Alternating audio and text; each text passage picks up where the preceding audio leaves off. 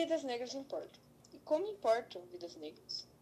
Mas o que importa mesmo são vidas brancas, pretas, amarelas, vermelhas, homossexuais, gordinhos ou os mais magrinhos. O que importa mesmo é, é a vida, que vem antes de qualquer classe, credo, cor ou raça.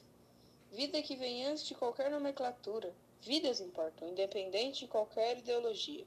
E as diversidades existem para ser respeitadas e amadas. Vidas negras? Sim, importam. Vidas importam.